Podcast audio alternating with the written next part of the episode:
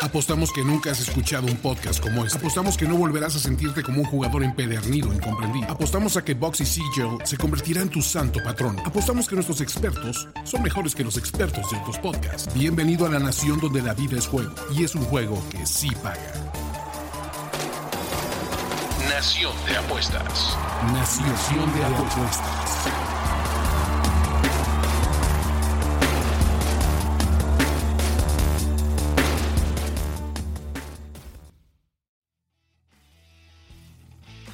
Tenemos nuevo campeón del mundo en básquetbol. Alemania se coronó campeón del Mundial de la FIBA tras vencer 83 a 77 a Serbia en la final. Este fue el primer título mundial en la historia de la quinteta alemana. Mientras tanto, Canadá venció a Estados Unidos en el partido por el tercer lugar.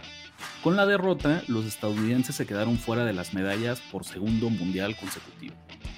Novak Djokovic ganó su cuarto US Open con parciales de 6-3, 7-6, 6-3. Djokovic ahora tiene 24 Grand Slams, 2 arriba de Nadal y 4 arriba de Federer. La era de Jimmy Lozano como director técnico del Tri arrancó con un empate 2 a 2 frente a Australia en la última fecha FIFA.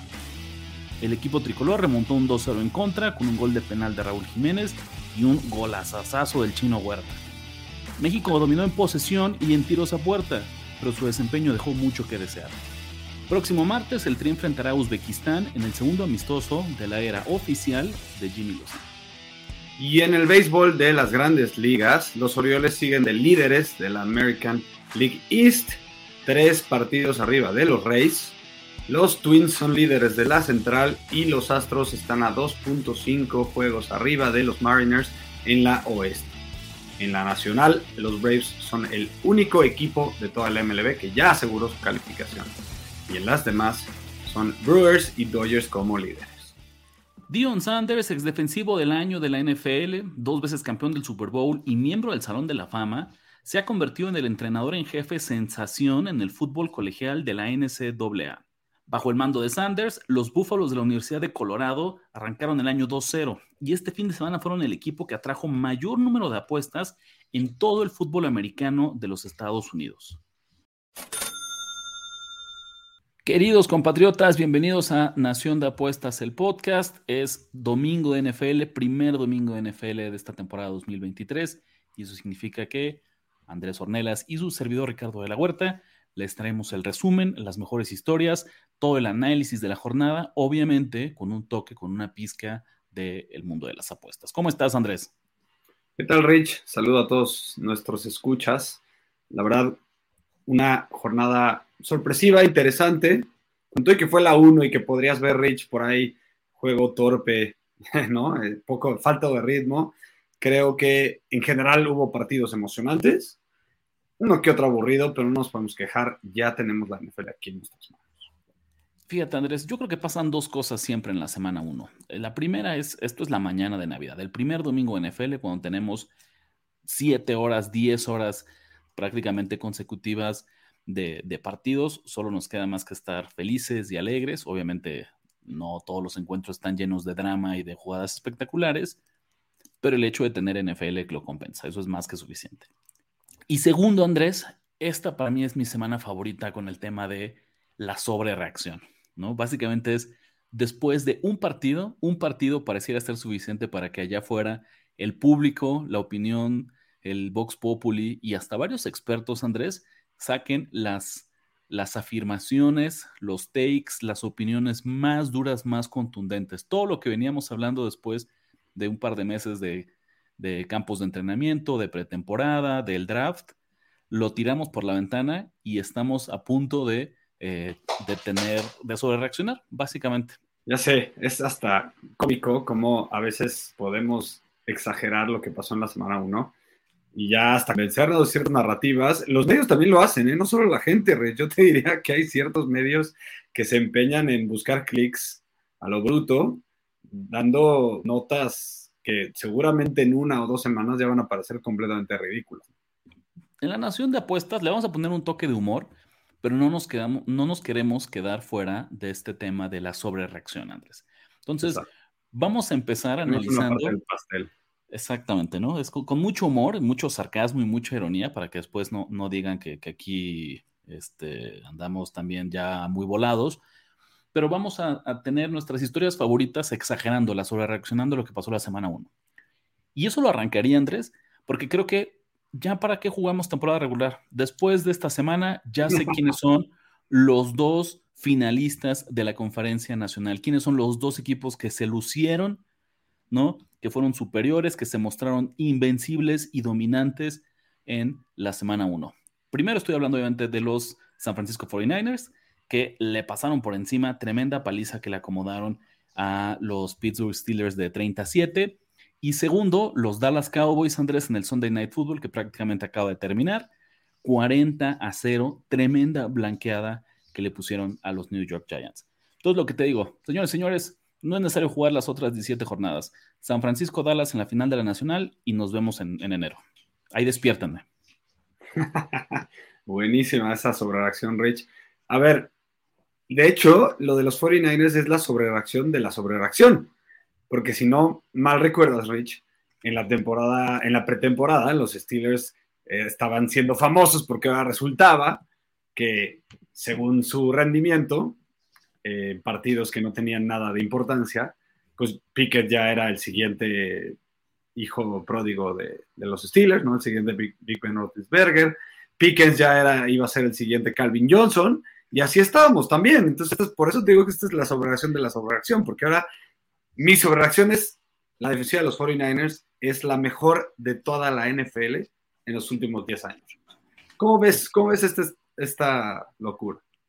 Imagínate, Andrés, eh, ¿qué sí destacarías de este partido? A ver, si nos ponemos un poquito más serios, así 30 segundos, ¿qué destacas de la victoria de San Francisco? Que, ojo, lo que sí te diría, Andrés, es el marcador no es engañoso, ¿no? No, yo creo que es engañoso. Yo creo que es ah. engañoso. Yo creo que pudieron haber ganado por otros 15 puntos. Bueno, sí, si piensas que al medio tiempo esto iba 27 y básicamente San Francisco en la segunda mitad solo quitó el dedo, el pie del acelerador, perdón, y se dedicó a comerse el reloj de juego, esto pudo ser todavía más abultado. Pero te digo, más allá de, las bromas, de la sobrereacción, ¿qué sí destacas? ¿Con qué, ¿Con qué te quedas de este partido? Creo que del lado de los Steelers no hay mucho que comentar, Rich. Solo el hecho de que solo TJ Watt salió a jugar fútbol americano hoy ¿no? Del otro lado de los 49ers, la verdad es que algo ya eh, característico de ellos es ese nivel de fisicalidad, Creo que eso siempre ha sido característico en los, en los equipos de Shanahan. Son un equipo que empuja, son un equipo que pega duro, son un equipo que busca el balón. Eh, por ahí las intercepciones, ¿no? Que pues sobresale un poco estos ball hawks que tienen los 49ers a la defensiva. Pero algo que sí me sorprendió, Rich, y que era una preocupación mía antes de empezar la temporada, la línea ofensiva de los 49ers. Y pensar que, a ver, la línea ofensiva de los, de los Steelers no es cualquier cosa, no es eh, algo que pueda ser dominado fácil. Y me sorprendió el nivel de la línea ofensiva de los 49ers, sobre todo la del tackle derecho, Colton McKivitz, que es como la, pues, la parte más floja de esta línea. Eh, que, bueno, todas las, las coladas de, de TJ Watt fueron por ahí, pero aún así creo que con todo y el buen partido de TJ Watt, creo que aguantó, aguantó bien, dado cómo jugó este jugador. Eh, fuera de ahí, no hay nada que ni siquiera que me sorprenda del dominio, con todo que yo pensaba que iban a, ganar los Steelers. Pero a ver, los 49ers empiezan normalmente más lento, empezando por ahí. Pero si, piensas en el mejor momento de los 49ers del año pasado, es el mismo Brock Purdy que vimos el año pasado. O sea, creo que no es ni más ni menos. Es un cuate muy eficiente con el balón, que sabe a qué hora soltar el balón rápido, que sabe perfectamente eh, leer el campo y, y, dónde están sus receptores, leer las rutas y su progresión. Eh, de la línea ofensiva, pues sacando más jugo de lo que son realmente, el talento que tienen. McAfee es de verdad una súper, eh, pues navaja suiza, ¿no? Y bueno, solo también queda relucir el, crecimiento de, de Ayuk, que cada año da un pasito extra. Y yo creo que este año ya podría convertirse, a lo mejor es sobre reacción, pero creo que este año ya podría convertirse en un número uno el señor Ayuk. Cosas buenas que tiene San Francisco definitivamente es el abanico de armas que tiene a la ofensiva. Porque cuando no es Brandon Ayuk, es el señor Christian McCaffrey. Hoy tuvo una actuación bastante discreta George Kittle, pero en otro partido él podría ser quien se eche el equipo al hombro. Divo Samuel tuvo pocas jugadas, pero muy explosivas. A mí lo que, lo que destaco, lo que sí celebro, Andrés, lo que me parece impresionante es el señor eh, Kyle Shanahan. Claramente tenemos que cambiarle y crearle el apodo. Es el encantador de corebacks. ¿Sabes? Es el que le susurra al coreback y de la manga y los convierte. Porque, a ver, nada que quitarle a Brock Purdy, que, que creo que nos, que cumplió, que tuvo una calificación aprobatoria el día de hoy, pero ¿qué tanto el éxito viene de Shanahan, sabes? Y que creo que en serio el diseño ofensivo que tiene le facilita el trabajo al coreback. Sabes que en serio maximiza las habilidades que, pone a, le pone el pase fácil, que evita que cometa errores. No sé, yo destaco mucho en serio el diseño de Shanahan en, en la victoria del día de hoy o sea, te doy por un lado la razón, porque Shanahan es un verdadero genio ofensivo, Rich.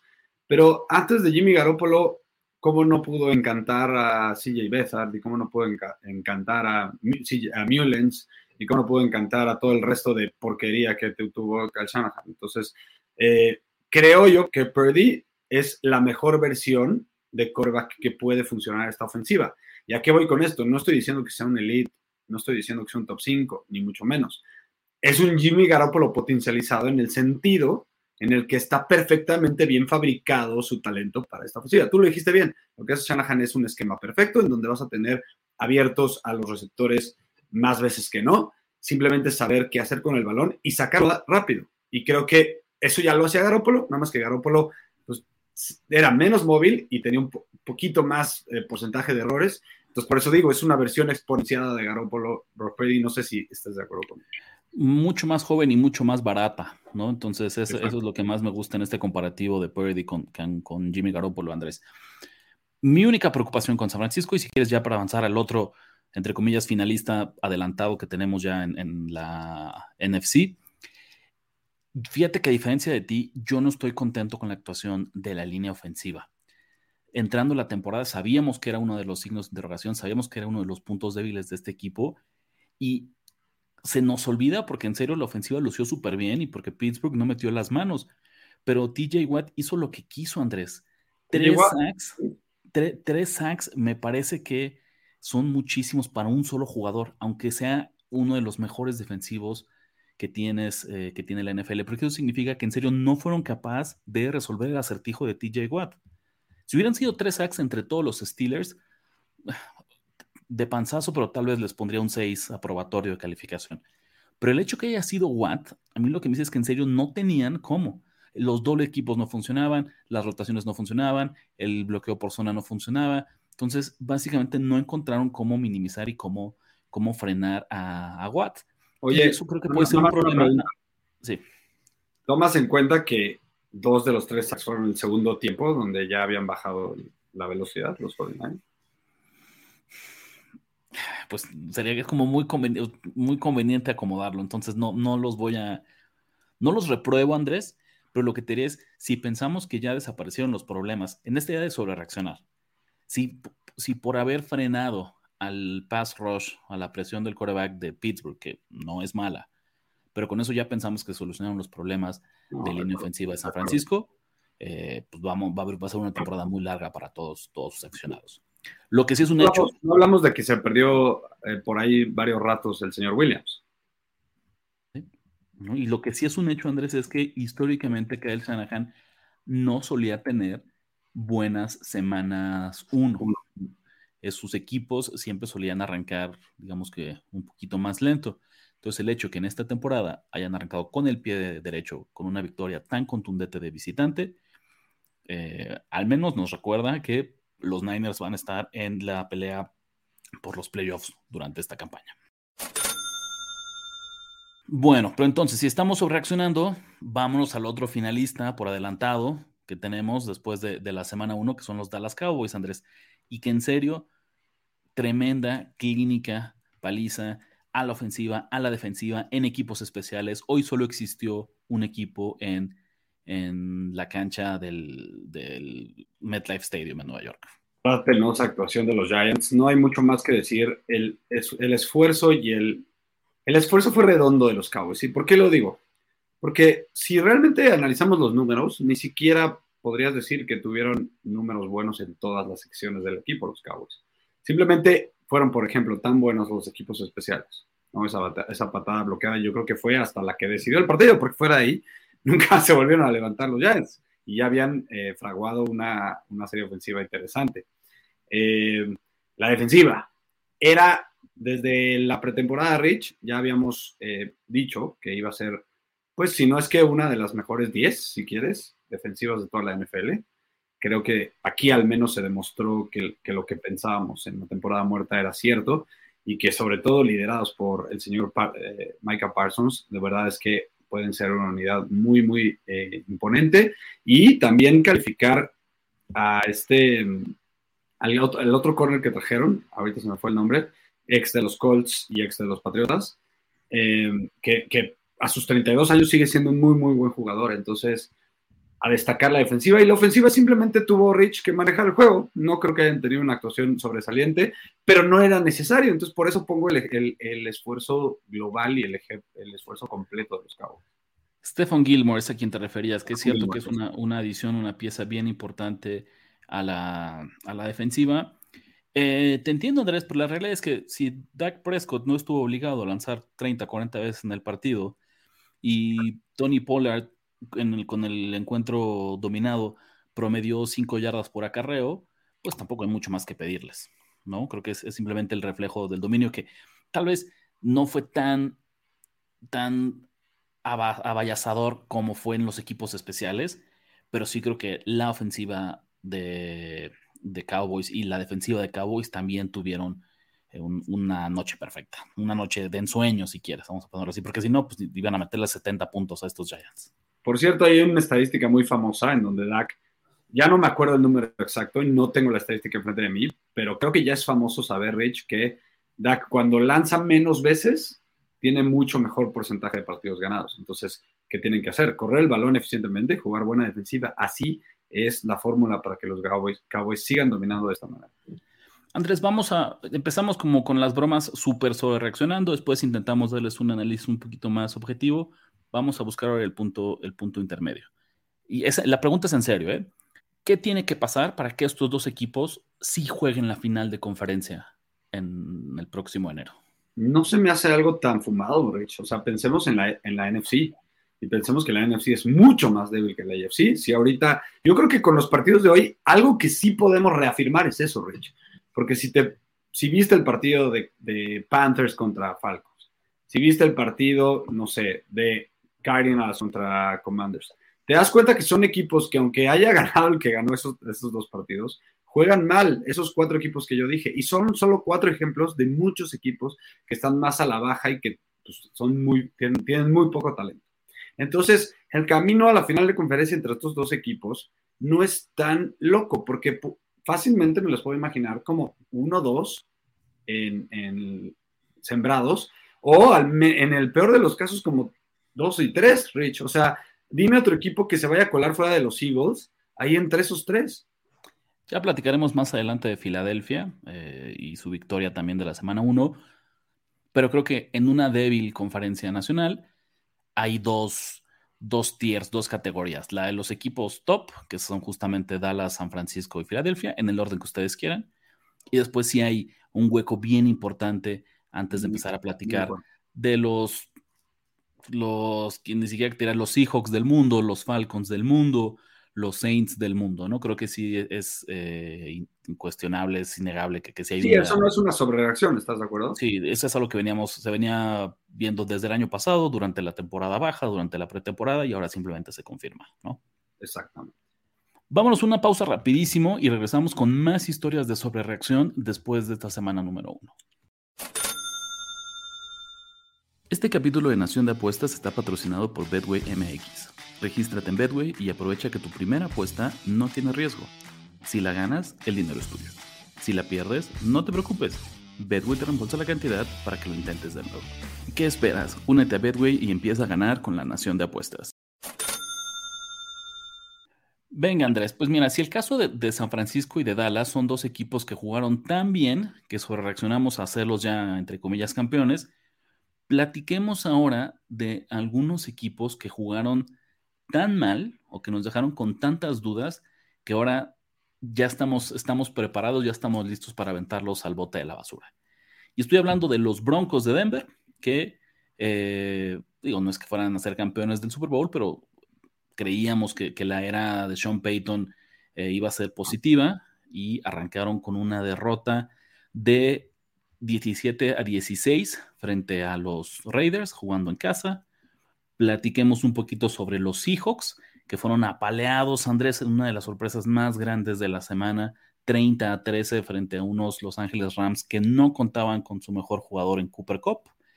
Y hablemos de los Chargers, que parece que aplicaron la de siempre. Juegan bien, juegan bonito, un partido que tenían dominado y al final Miami le saca el encuentro 36 a 34. Nos equivocamos, Andrés, en poner a estos tres equipos como equipos de playoffs, como equipos contendientes para esta temporada 2023. Ay, mira, no creo. No, la verdad es que ninguno de los tres creo que nos hayamos equivocado. A ver, hablamos, voy a empezar por las opilotas, ¿no? Por los hijos. Hablamos de cómo eh, los apalearon y fue de verdad una actuación triste. Pero es en la semana uno, Rich, y, y de nuevo, otra vez en este programa ya hablamos de lo débil que es la NFC. Entonces, creo que con todo y la derrota, los hijos siguen estando en ese segundo tier de, segundo tier de equipos que van a pelear por un puesto de wildcard, que van a pelear, eh, pues, a ver, es un equipo joven, es un equipo con buenas armas ofensivas. Si es, y es cierto que tú y yo al menos pensábamos que Gino podría dar un paso para atrás y a lo mejor dio hasta dos. Yo creo que puede ser un game manager que ayude a este equipo a ganar nueve partidos, Rich, y con los nueve en esta división tan mala, eh, perdón, esta conferencia tan mala, pudiera meterse a los playoffs. En cuanto a los otros dos equipos, a ver, Sean Payton va a llegar a construir una cultura desde cero pero construir una cultura ganadora es algo sumamente complicado. Piensa en todas las, las franquicias Rich que llevan años y años y años de podredumbre. Y por ahí puedo pensar en los Browns, puedo pensar en los Jets, puedo pensar en los Texans, ¿no? Y por más coaches que les ponen, que les quitan, que les ponen, que les quitas, quarterbacks que les ponen, que les quitan, no han, logrado ser una franquicia ganadora. El, efecto contrario es los Patriotas, que eran una, franquicia bastante perdedora, y Bill Belichick llegó a imponer otro tipo de filosofía que no existía. ¿Cuántos años tardó Bill Belichick en empezar a, ganar juegos y a ganar campeonatos? Pues dos, tres, ¿no? Al menos démosle esa, ese beneficio de la duda al señor Joe Payton, pero lo que es chistoso es que el año pasado, en los partidos que metieron más de 17 puntos, los ganaron. Y, otra vez. Sí, sí, fue lo mismo, ¿sabes? Una actuación ni siquiera tuvo que ser espectacular. Una actuación aceptable de la ofensiva de los Broncos les hubiera bastado para llevarse la victoria. Em, a ver, si quieres empiezo yo también, te complemento aquí con el tema de Denver, luego regresamos rapidísimo a Seattle y cerramos juntos con el caso de, Miami Chargers. Russell Wilson, Andrés, solo lanzó dos pases incompletos en sus primeros 19 intentos en la primera mitad. Y de, esos dos eh, incompletos, uno de ellos fue deliberado porque fue justamente cuando hacen como el spike cuando azota el balón para detener el reloj de juego ya sobre el final de la primera mitad. Entonces, pues no creo que no había nada más que pediros. Eso no, tal vez no estaba en un nivel de MVP, pero, pero habla de que tuvo una primera mitad súper eficiente, ¿no? Los Broncos se fueron arriba al marcador 13, 13 a 10 y lucían, si bien no con una ventaja muy amplia, pero sí lucían en control del partido. Y luego yo no sé qué pasó en la segunda mitad, que eh, simplemente sumaron tres puntos en los últimos dos cuartos. Y eso me preocupa porque tú pensarías que cuando tú tienes al mejor head coach, cuando tú vas a ganar el duelo de entrenadores, pues la segunda mitad es algo que juega a tu favor porque vas a tener los mejores ajustes. Pero aquí fue al revés. Pareciera que en, el duelo de, de, vestidores, Josh McDaniels le ganó la partida a Sean Payton porque él es quien fue capaz de reacomodar sus piezas de tal manera que sacara el partido. Porque ni siquiera fue un tema de una jugada fortuita, una intercepción, un regreso de patada que, definiera el encuentro. Para la segunda mitad, la ofensiva de, de Broncos lució inoperante y del otro lado, la ofensiva de los Raiders pues al menos construyó el drive que necesitaba, Jimmy Garoppolo muy a su estilo, eh, para sacar, para sacar la victoria, ¿no? ¿Qué va a pasar si me preguntas a mí con, los Broncos de Denver? Creo que el, problema más grande que tienen es que es una división bien dura. Sí. Este era un partido, Rich, que en el calendario tenían una super paloma del tamaño de la cabeza de Sean Ese es el problema. Ese es el problema. Empezamos con una crucecita. Esto les obliga, porque esta no era una derrota presupuestada. Exacto. Entonces, esto les obliga a robarle a algún otro rival divisional una victoria jugando de visitante. Ahora queda mucha temporada, ¿no? Totalmente, totalmente, ¿no? Pero bueno, sí, sí fue una, una sorpresa. Luego, en el caso de los Seahawks, Andrés, qué coraje. Mira, yo voy a, voy a ventanear aquí a Andrés, le voy a reclamar, él lo niega, pero les juro que así fue. Yo estoy particularmente molesto porque perdí mi pick de Survivor, justamente metiendo a los Seahawks, porque Andrés Ornelas me hizo el Inception de que era un partido ganado, de que no había forma, que la ofensiva de Los Ángeles no tenía cómo mover el balón sin, sin Cooper Cup y que Seattle, eh, teniendo un partido promedio, les iba a ganar por 30 puntos. Mea culpa, lo acepto, mea culpa por andar ahí jugando eh, favoritos visitantes en la semana 1 divisionales en el Survivor. Pero no fueron favoritos visitantes, fueron locales. El caso de Seattle, Andrés, positivo que tienen ellos es que están en una división eh, asequible, en una conferencia que ya lo decíamos hace unos minutos, pues es bastante, bastante aceptable. Sí, bastante fácil, más bien. Sí. Sin exagerar, Andrés, yo te lo que sí creo es que los Seahawks se juegan la temporada en la semana 2 frente a los Lions, que es un partido que creo que es más cerrado de lo que ustedes imaginan. No porque Detroit venga de, ganarle a Kansas City en el jueves en el partido inaugural y ahora los Seahawks vengan de perder, significa que ya es victoria automática de los, de los Lions. Eh, pero no creo que este, este equipo de, de, Seattle se quiera meter en un hoyo de 0-2 cuando ni siquiera ha tenido los enfrentamientos contra San Francisco, cuando ni siquiera ha empezado sus partidos frente a la AFC Norte, que es como una, de la parte dura del calendario. Entonces, a mí lo que me preocuparía de estos hijos es que se vayan 0-2 para arrancar la temporada. Oye, más cinco y medio los hijos, de, gimme, gimme, gimme. Este, ¿No? Sí, no, o sea, sí, creo que está vivo. A ver, claramente Detroit es favorito, pero me parece que es un underdog que va a estar vivo estos, estos Seattle Seahawks para la semana 2. Eh, nada más déjame defenderme tantito, porque si, a ver, ustedes le creen a Ricardo de la Huerta, compatriotas o Andrés Ornelas, cuando pueden saber ustedes que yo no metí a Seahawks en ninguno de mis picks, ni en el grupo VIP de la Nación de Apuestas, ni en el video de semanal. Puede ser que le haya comentado algo por ahí, puede ser, pero si de Radio Pasillo, nada más. creo, le hubiera caído, pues le hubiera metido en uno de mis picks, ustedes lo saben. Pero fíjate, Andrés, por eso lo dije bien, fue un inception lo que me hiciste. Sutilmente, así, me susurraste, tiraste indirectas plantaste la idea en mi cabeza que Cero era una buena opción. ¿no? ¿Y por qué voy a querer que pierdas, Rich? Sin que yo me diera cuenta, ¿no? Pero, Oye, y del último partido, la verdad es que yo siempre he dicho, Rich, que es muy importante lo que pesa la franquicia como tal. Quieres decir el nombre, la historia, ¿no? Los dueños, llámale como quieras, pero la franquicia como tal pesa mucho. Ya hablé de estos tres equipos malos, ¿no? Los, pues los Chargers puedes meterlos en esa lista de Browns y Texans, y no, a lo mejor no tanto por, por, eh, por las derrotas continuas que tienen estos equipos en momentos importantes. Pero los Chargers, peor, porque ellos sí se ponen en, en posiciones de ganar partidos años tras años tras años, y de alguna manera Rich encuentra la manera de perderlos, ya sea en este momento por Staley, ya sea en este momento por tú llámale como tú quieras, pero de verdad es algo súper, súper notable, que es algo más mental y algo más, no sé cómo decirlo, de karma, de valor, de, no sé, suerte, Rich, pero repito, de alguna manera encuentran estos cuates para perder el partido. Yo creo que jugaron, no jugaron mal. El tema es que esos, esos Dolphins te pueden anotar en, en tres minutos, te pueden anotar 14 puntos sin sudar ni dos gotas de sudor.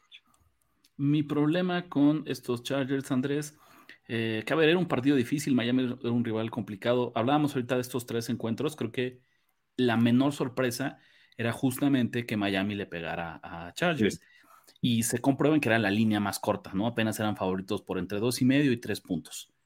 Mi preocupación con estos Chargers es los Dolphins, Andrés, jugaron sin Terron eh, Armstead, su tackle izquierdo titular y pieza fundamental de su línea ofensiva. Y a pesar de eso, Los Ángeles fue incapaz de provocar siquiera una sola captura a Tua Tagovailoa, que sabemos que tampoco tiene fama de ser el coreback más habilidoso para escapar justamente los sacks y que eso en el pasado es lo que ha derivado en, en varias lesiones y varias conmociones. Entonces el hecho de que no fuiste capaz de provocar ni tantita presión a un equipo que estaba sin su tackle izquierdo titular y que no solo eso, sino que como consecuencia permitiste más de 460 yardas por aire y 200 yardas por recepción a un solo jugador, lo que a mí me preocupa de estos Chargers no es su ofensiva, sino su defensiva. Porque ¿qué va a pasar cuando jueguen contra otros equipos? ¿Qué va a pasar cuando jueguen contra los Chiefs, Andrés? ¿No? ¿Qué va a pasar cuando jueguen contra los Ravens? ¿Qué va a pasar? Digo, los Dolphins están up there en cuanto a, en cuanto a ofensivas. Yo sé lo de Armstead, pero es una muy buena defensiva. O sea, ¿en, qué, en el top, ¿qué pondrías a, los, a la ofensiva de los Dolphins en, en la AFC? Pues hoy fue una buena sorpresa. Yo, si te soy muy honesto, pensé que iban a dar un paso hacia atrás, que era otro equipo candidato a la regresión en el segundo año de McDaniel. Eh, pero no, al menos en esta semana uno no perdieron ni un poquito de ritmo de cómo venían jugando eh, en la semana anterior. Fue muy curioso, Andrés, porque en el off-season, Tyreek Hill, que a ver, sigue siendo un gran receptor y sigue siendo un jugador eléctrico, pero ya no es ningún jovenzuelo, ¿no? Ya a sus 29 años, para la edad de un receptor, pues ya está, no debo decir que en declive, Andrés, pero está a punto, ¿no? Cuando cruza la barrera de los 30 ya es natural, pierde, pierde explosividad. Y él prometía que este año iba a llegar a 2.000 yardas. ¿no? Ahí me, me, pareció nada más una declaración, pues ya sabes, de estas para generar clics, nada más para, hasta con un poquito de humor. Pero después de la semana 1 tuvo un gran inicio, ¿eh? Pues lo que quiere Gil es llegar a 2.000 yardas, ¿no? Y, y Tua, algo que me encanta es que ante la duda voltea a ver a Tyreek Hill. 11 recepciones, 215 yardas, dos anotaciones. De esos líderes de fantasy. Si ya platicamos de aquellos equipos que jugaron tan bien que nos sentimos obligados a, a sobre reaccionar, a sobrevalorar, aquellos equipos que jugaron tan mal que eh, otra vez hipotéticamente la sobrereacción es, es, ya rendirnos y tirarlos a la basura. Eh, el punto medio, Andrés, son aquellos equipos que ganaron, pero que no necesariamente convencieron. Y aquí yo tengo a tres candidatos. Los Browns, que vencieron el público, diría que sorpresivamente, eh, pero nosotros aquí en la Nación de Apuestas sabíamos que se estaba cocinando esa sorpresa, entre comillas. Cleveland vence 24 a 3 a Cincinnati. Por ahí te diría los Ravens, que vencieron 25 a 9 a los Texans. Y finalmente los Philadelphia Eagles, que se fueron a meter a Foxborough y en el festejo del retiro de, de Tom Brady, ¿Qué es lo que estaban festejando, Andrés? ¿Era como el retiro del número o simplemente era un homenaje? No, era un homenaje, haciendo? sí, el retiro, sí. Pues mira, está en el homenaje ahí que estaban celebrando a Tom Brady. Filadelfia fue y venció 25 a 20 a, a, a sí. los Patriots, ¿no? Tres equipos que ganaron, sí, pero que no estoy seguro que hayan convencido, Andrés. ¿Tú qué opinas? Oye, por cierto, tengo una duda ahí, paréntesis. Eh, ¿En algún momento del verano estuvo la línea con los Patriots en más cinco y medio? Hmm, es una buena pregunta. Vamos a ver si ahorita lo, lo, averiguamos y les pasamos. Sí, al menos buscamos el Open, ¿no? Para ver en cuántos. Sí. Porque no me suena, no me suena muy loco. Mira, y la y empe- estuvo en cuatro y medio casi todo el tiempo. Empe em empecemos por ahí, ¿no? Porque justamente, y conectándolo con el mundo de las apuestas, Filadelfia gana por cinco puntos, ya lo decíamos, 25-20, y la línea prácticamente toda la semana los ponía favoritos por cuatro puntos. Luego me parece que bajó a tres y medio antes de que empezara el partido. Pero lo que esto significa es que literal ganaron por, no va a ser exactamente, pero prácticamente por el margen de victoria que pronosticaba eh, Las Vegas, los casinos. Sí, la verdad, tiene razón. A ver, los Eagles vienen de una cruda de Super de perder un Super en el que jugaron muy bien. Eso no es fácil a nivel mental para cualquier equipo. Siguen siendo sumamente talentosos, pero tienen una columna vertebral muy joven, que son todos linebackers. eh, por ahí eh, la, la, mitad de su línea defensiva por el centro y eh, sobre todo sus safeties, ¿no? Entonces, no es fácil adaptarse, no es fácil adaptarse a nuevos, pues prácticamente nuevos esquemas ofensivos y defensivos porque tienen nuevos coordinadores. A lo mejor no cambiaron mucho el playbook, pero pues, diferentes llamadas de jugadas, Rich, diferentes planes ofensivos, diferentes planes defensivos, y pues se tienen que adaptar a esto y creo que esta es una buena manera de arrancar ganando y no convenciendo, pero creo que es más fácil arreglar esos problemas después de una victoria que después de una derrota. Yo, este encuentro no me resolvió absolutamente nada. Yo tengo muchas dudas de ambos equipos eh, después de la semana 1. Caso de Filadelfia, Andrés, terminaron el primer cuarto ganando 16 a 0 y esto parecía que iba a ser una paliza, ¿no? Parecía que les iban a meter 30 puntos a los Patriots porque Filadelfia defensiva y ofensivamente dominaba y los Patriots simplemente no podían mover el balón. Pero después de ese primer cuarto, Andrés, la ofensiva de Filadelfia desapareció prácticamente por completo. Y entonces yo tengo la duda si eso fue por una mala actuación de Jalen Hurts y compañía, o si tuvo que ver que enfrente tenían a una defensiva de Bill Belichick que bajita la mano, es bastante aceptable, que es, es, buena, es, yo creo que en la primera mitad de la liga bajo cualquier criterio, con además el tiempo extra que tuvo Belichick de prepararse para este esquema único que presenta, que presenta Filadelfia. Totalmente, ya nada más me gustaría acabar diciendo que yo espero que vuelvan a un nivel, no sé si al mismo nivel del año pasado, pero pues creo que al menos a los Giants y a los Commanders y por ahí a muchos de las conferencias le, van a ganar muchos problemas. Y por el lado de los Patriotas, a ver, preocupa la ofensiva, ¿no, Rich? O sea, la línea ofensiva muy débil, eh, los receptores muy malos. Mac Jones tuvo al fin otra, otra oportunidad para probar y callar bocas y ganar el partido, Rich, y otra vez nos quedó mal. Eh, y nada más para acabar, menos 5 era la línea, abrió la línea. Mira, entonces se empató, se empató por ahí. Eh,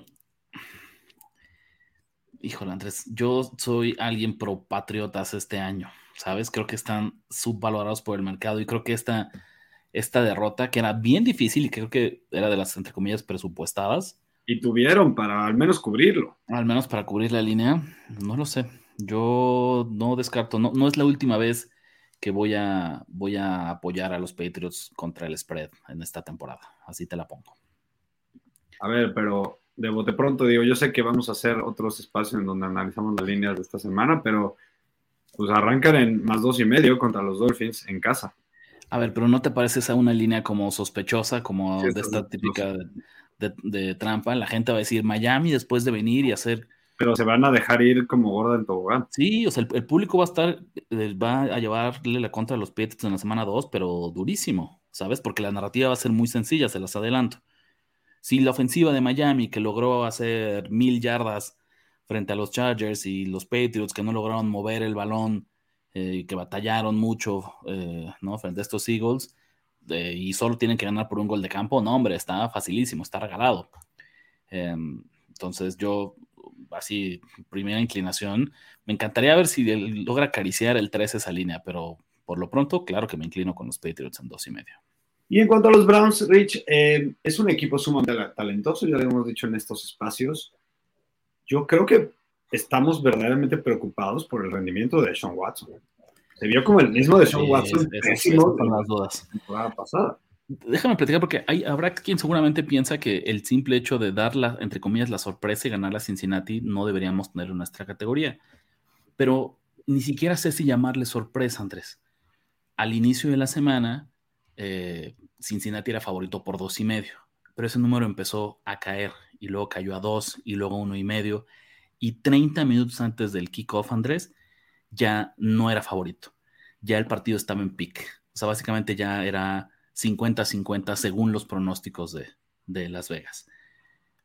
La defensiva de Cleveland hizo su parte, ¿no? Sin lugar a dudas, ¿no? Lució dominante, le ayudó muchísimo, nulificó por completo. Yo nunca le había visto un partido tan malo a Joe Burrow y la ofensiva de, Cincinnati, desde que el, el, quarterback de LSU, ex LSU, está al frente de, Pues a lo mejor en su temporada de novato por ahí puedes encontrar unas actuaciones parecidas, pero sí, en general ha sido una carrera muy buena y esta, este inicio es preocupante, pero a mí en lo particular no me preocupa, porque yo confío en Joe Burrow, confío en su, confío en su mentalidad, en su trabajo y, por mucho que nunca he sido muy fan de Zach Taylor, creo que esas piezas ofensivas eh, son suficientes para, y con Burrow, eh, pues sabiendo su, su ética de trabajo, son suficientes para pensar que este equipo va a rebotar. Entonces, fíjate, a ver, Andrés, yo te preguntaría, ¿quién tiene un mejor panorama? ¿Quién te gusta más para las próximas semanas? Estos Bengals que lucieron muy mal, pero que sabemos que tienen todo el potencial para, como dices, para rebotar, o los Browns que arrancaron ganando un partido difícil, un duelo divisional, pero que Deshaun Watson nos genera muchísimas dudas porque no se ha visto bien, porque Cleveland no ganó por Deshaun Watson, ganó a pesar de Deshaun Watson. Tú y yo dijimos desde un video que tuvimos que uno de los equipos que más nos gustaban como, como subvalorados eran los Browns. Y yo creo que van a seguir siendo subvalorados, Rich. Porque además, ya lo vimos hoy, no necesitamos que Deshaun Watson tenga un partido sobresaliente para que este equipo tan talentoso gane partidos. En cambio, yo no creo que la gente haya perdido su fe en los Bengals simplemente por esta derrota. Y se nota en la línea, digo, ahorita no la menciono, pero son favoritos contra los, contra los Ravens, em, sabiendo cómo jugaron esta semana. Entonces no creo que el público deje de apostarle a los Bengals. ¿eh? Mi problema, Andrés, eh, o sea, como lo que destaco de este partido fue la lesión de Jack Conklin, tackle derecho titular de los Browns, que no luce bien. No hay un diagnóstico oficial, pero lo sacaron en el carrito de las desgracias y eso sabemos que nunca es una buena señal. Y este era un jugador eh, o sea, es que la línea ofensiva de Cleveland verdad es una de las fortalezas del, del equipo. Entonces, perder a alguien que en serio debe ser de los mejores tres o cuatro de su posición en toda la NFL, eh, me preocupa, me preocupa un poquito. El suplente, ¿no? El novato Dawan Jones, cuarta ronda. Entonces vamos a ver cómo, cómo le va, cómo se amalgama, cómo se adapta a la línea ofensiva de Cleveland, que a su favor Eh, Conklin no es el único nombre top, no es el único nombre de élite que está en la unidad, pero pues sin duda las lesiones van a, van a afectarle a, este, este elemento del juego que, fíjate, creo que es curioso porque mientras Deshaun Watson no se eleve su nivel de juego, depende todavía más lo que haga la línea ofensiva. Y si debilitas la línea ofensiva, pues pones en problemas y obligas a Deshaun Watson que finalmente se sacuda y despierte y se acuerde que le están pagando trillo mil millones de dólares en dinero garantizado para comandar a este equipo. Hasta más que el concurso millonario de la nación le están pagando. Hasta más del concurso millonario de la nación de apuestas. Pero mira, con ese intro de Andrés, qué bueno que nos recuerdas porque queríamos platicarles.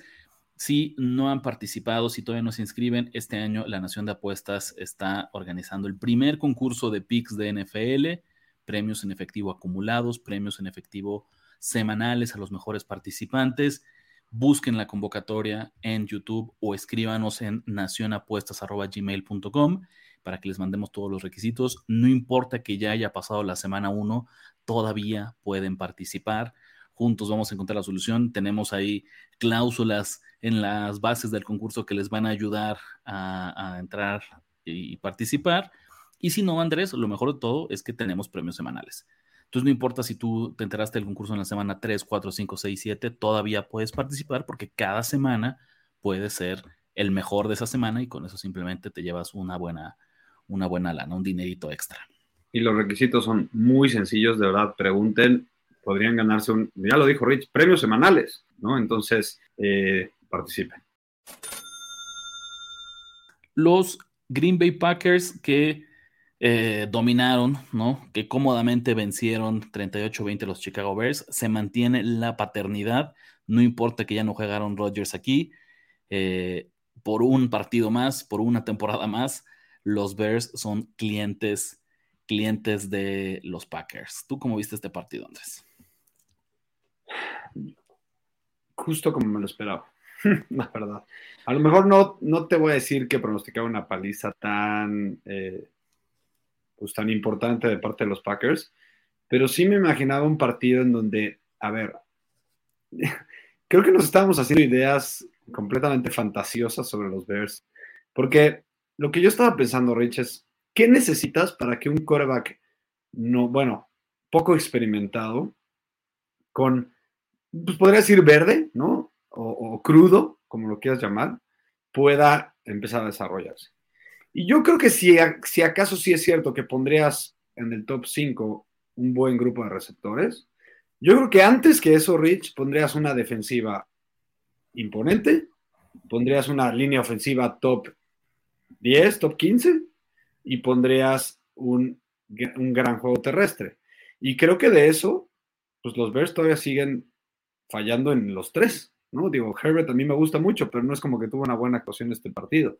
Entonces, y del otro lado, yo creo que se voltea un poco la moneda, porque, a ver, los Packers a lo mejor no tienen defensiva top 5, pero creo que tienen jugadores muy talentosos a defensiva. Creo que tienen dos de los mejores, pues bueno, no sé si de los mejores, pero dos muy buenos corredores de la NFL, una línea ofensiva bastante, bastante buena y un, y un Jordan Love que al menos sabe que ahorita no tiene que ganar el partido él. Sabe que tiene que con repartir el balón, hacer sus checkdowns, eh, hacer sus progresiones correctamente, puede ganar muchos partidos con este talento, Rich. Y eso es lo que no está haciendo el señor Justin Fields. Este partido, Andrés, a mí me parece como un, un elemento, un caso del libro de texto de lo que significa sobre reacción. Señoras y señores, los Packers no son ni tan buenos como los vimos esta semana. Jordan Love no es tan invencible como lució el partido de, de hoy. Que ojo, Jordan Love este fue su primer partido oficial como titular de los Packers. Entonces podríamos decir que aunque ya es un viejo conocido de la plantilla, porque ya eh, hace unos años que, forma parte del equipo, fue, fue el encuentro ahora sí donde ya se convierte en el coreback oficial. Tuvo una mejor actuación, Andrés, que Aaron Rodgers y que Brett Favre en sus debuts como corebacks de los Packers. ¿Sabes que es la primera vez desde 1992 que no había un coreback llamado Favre o Rodgers como titular en el partido 1? Imagina, entonces, si me dicen que ustedes piensan que ya le están entregando la estafeta de corebacks legendarios, talentosos, eh, campeones de Super Bowl, futuros miembros del Salón de la Fama, no exageremos, falta muchísimo. Y la verdad es que Love tuvo un reto bastante sencillo del otro lado. De acuerdo, de acuerdo, pero, pero a ver, ¿esperabas algo diferente en cuanto al rendimiento? y no, no, me refiero a los números. Tan, no lo esperábamos, Andrés, que Packers era uno de nuestros picks que traíamos justo para el concurso. Nosotros pronosticábamos una victoria, pero lo que yo sabía es que venía esta sobrereacción, ¿no? Porque ganarle a Chicago, en, así sea 38-20, a mí no me dice absolutamente nada de los Packers. Estos siguen siendo los mismos Packers que yo pensaba hace una semana. O sea, no te dice nada extra a lo que ya sabía. No los mejoré, en mis rankings no los mejoré un poquito. No me parece una mejor ofensiva de lo que yo pensaba, no me parece una mejor defensiva, no me parece un equipo mejor coachado. Jordan Love no me parece un mejor coreback.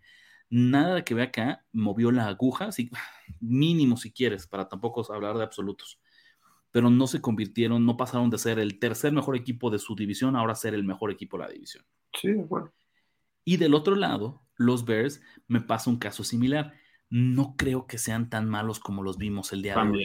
No creo que Justin Fields ya esté destinado a haber sido un cerillazo del año pasado y que le, le venga, que tenga por delante una temporada terrible en este 2023. Creo que Chicago sigue siendo un equipo peligroso, no para hablar de, de fútbol americano de enero, no para hablar de playoffs, pero sí, creo que cuando llegue la parte dura de la temporada, Andrés, cuando estemos ya en octubre, noviembre, Chicago es un equipo que si te distraes, que si no te preparas, que si llegas lesionado, te puede robar una victoria. No sé si, si alcanzo a explicarme lo que te quiero. Totalmente. totalmente. Puedo, puede ser que esté de acuerdo. Necesito verlos otra semana. Necesito verlos otra semana. Eh, pero ojo, y con eso también el título del tema de la sobrereacción, piénsenlo así, es nadie es tan bueno como se vio en la semana 1, ni tan malo como se vio en la semana 1. Entonces, seamos mesurados, administremos nuestras expectativas con mucho cuidado, no cambiemos por completo los, los, las imágenes, los pronósticos que teníamos de los equipos, no coronemos a nadie, no tiremos a la basura a nadie. Paciencia, señores, esta es una temporada muy larga. La semana 1 siempre está llena de sorpresas y poco a poco las mismas piezas, las fichas se van a ir acomodando en su lugar hasta que tengamos mejor estudiados y mejor entendidos a todos los equipos. Oye, Rich, ¿qué tan bien puedes decir que viste la, semana 1? ¿Qué tan detenidamente? ¿Qué tan detenidamente? Mm, pues yo diría alrededor de un 60-70%, ¿no? Sería decir 100%, híjole, son demasiados juegos. Al menos tres son esto. Al menos o, o, sea que imagínate, son ocho partidos al mismo tiempo. No creo que haya quien, que tenga que estar viendo el 100%, es, o tiene, ah, no, imposible, ¿no? Sí, no, no, no. Oye, pero te tengo un pequeño examen. A ver, ¿Quieres aceptarlo? acepto el reto. ¿De qué, ¿Cómo vas a evaluar mi, mi atención en la semana 1 de la NFL? Mira, hay cinco jugadores o desconocidos o no tan conocidos que quiero que me adivines si el número que yo te doy llegaron más arriba o más abajo, o sea, over-under, en el número de yardas que hiciera. ¿Te late? O sea, si son corredores, me vas a decir cuántas yardas terrestres obtuvo y yo te voy a decir más o menos. Si son receptores, bueno, no, te adelanto, son cinco receptores. ok. Son puras yardas por ahí. A ver, déjame repetir nada más para ver si entendí bien. Me vas a dar cinco receptores, ningún número uno ni número dos de sus equipos. Exactamente. Y, yo tú me tienes que decir si pasó por arriba del número que yo te doy o por abajo, o sea, over ¿ok? de yardas, De yardas por recepción. Venga. Puka Nakua, ¿lo conocías? Claro. Novato, novato de Los Ángeles Rams. El número es 45.5 yardas por recepción. ¿Fue over o fue under?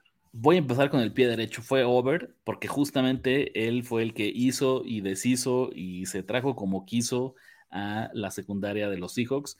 El héroe anónimo de esta victoria de los Rams es justamente el señor Pucanacua. Eh, próxima, estrella de los waivers. Ya lo vi así, la fila para llevárselo en waivers en el fantasy va a estar dándole la vuelta a la cuadra. Tu tercer ojo estaba en ese partido porque sabía que querías que perdiera, que, querías que...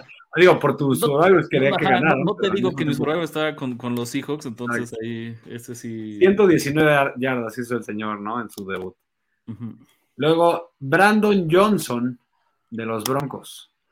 30.5 yardas. Ese sí está difícil porque a él sí te confieso que no lo conocía. Además, cuando estos jugadores con nombre, entre comillas, genérico. exacto. Juan Pérez. Juan Pérez, exactamente, pero en inglés. Eh, a ver, voy a decir under porque no me gusta lo que vi de la ofensiva de, los Broncos y por ahí creo que Cortland Sutton fue como un imán de varios. Ningún, receptor llegó ni a 80 yardas, pero este cuate hizo 31. Entonces fue over.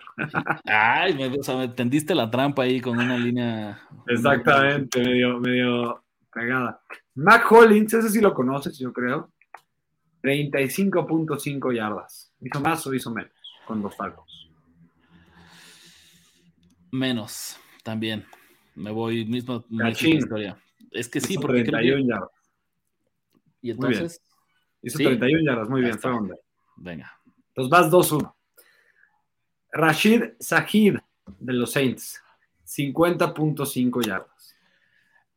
Over, me voy a ir con las altas. Cientos, güey, hizo 89. Y te voy a decir porque ese partido lo estaba viendo yo en Redson, ya sabes, como en este momento de que te van rotando y ves los, los, equipos. Y viste una atrapada, la atrapada larga. Escuché su nombre muchas veces en el día. Ah, ok, ok, ok. Muy bien. Entonces, ya al menos tienes calificación aprobatoria en este examen. Venga, el vámonos por el. Como último, hay un jugador de los Patriotas que se llama Mario Douglas, ¿ok? Te pongo el, el over-under en 17.5 yardas. Under. Pues estás mal, Rich. Fue over, hizo 40 yardas del señor. ¿Dónde está Mac Jones? ¿Por qué me haces esto? Apenas aprobatorio, ¿eh? De, bueno, una efectividad del 60%. Ya sabes que en el mundo de las apuestas Cualquier cosa arriba de 52.3% es ganancia. Entonces, ese 60% en mi atención a los jugadores desconocidos, a los horas desconocidos del, fantasy.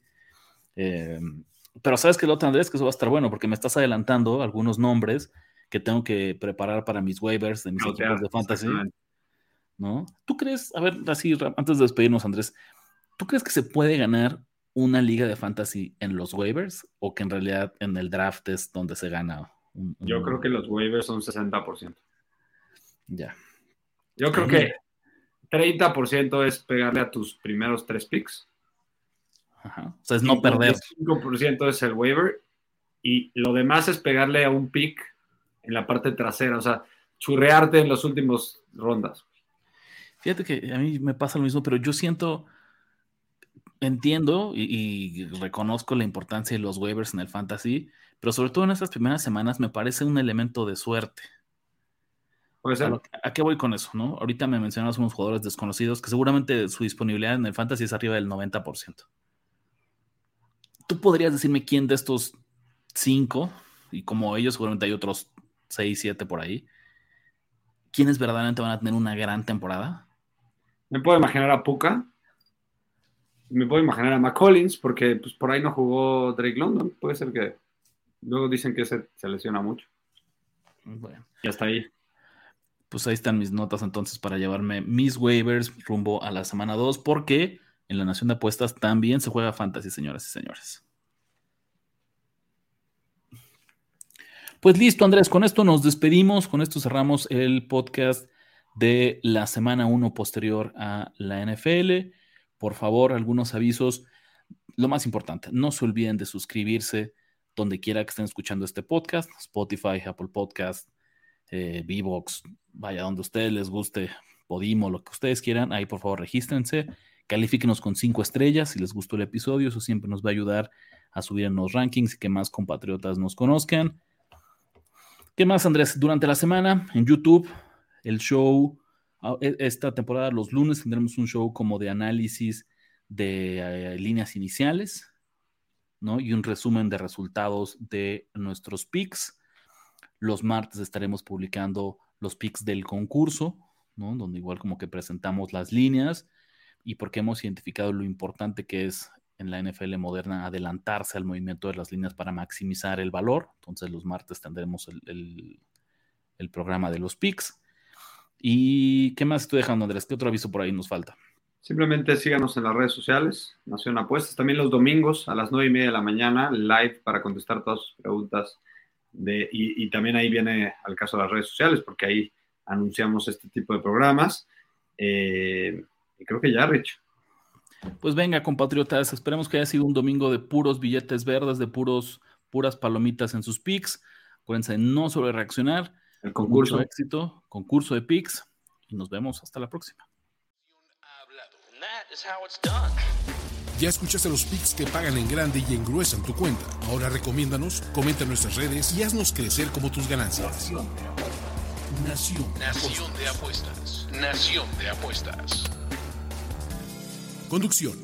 Ricardo de la Huerta. Ricardo de la Huerta. Y Andrés Ornelas. Y Andrés Ornelas. Producción y voz en off. Antonio Semperi. Antonio Semperi. Un podcast de finísimos.com.